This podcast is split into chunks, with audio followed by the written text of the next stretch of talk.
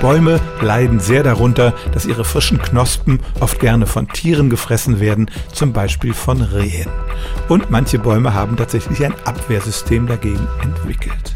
Vor ein paar Jahren haben Biologen der Universität Leipzig tatsächlich entdeckt, dass der Baum es merkt, wenn so ein Reh kräftig hineinbeißt.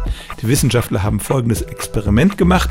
Sie haben die Spitzen der Äste von Bäumen abgeknickt und dann entweder gar nichts gemacht oder an die Schnittstelle den Speichel von Rehen aufgetragen, den sie vorher irgendwie von den Tieren entnommen hatten.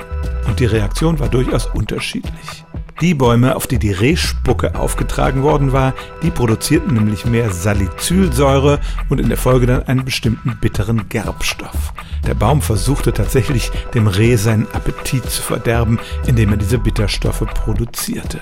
Die anderen Bäume, wo die Äste nur abgeknickt worden waren, zeigten dagegen überhaupt keine Reaktion. Und das zeigt einmal wieder, dass Pflanzen gar nicht diese passiven Lebewesen sind, als die wir sie gerne wahrnehmen. Nein, sie können sich tatsächlich wehren, insbesondere dagegen, dass Tiere ihnen die Knospen abbeißen.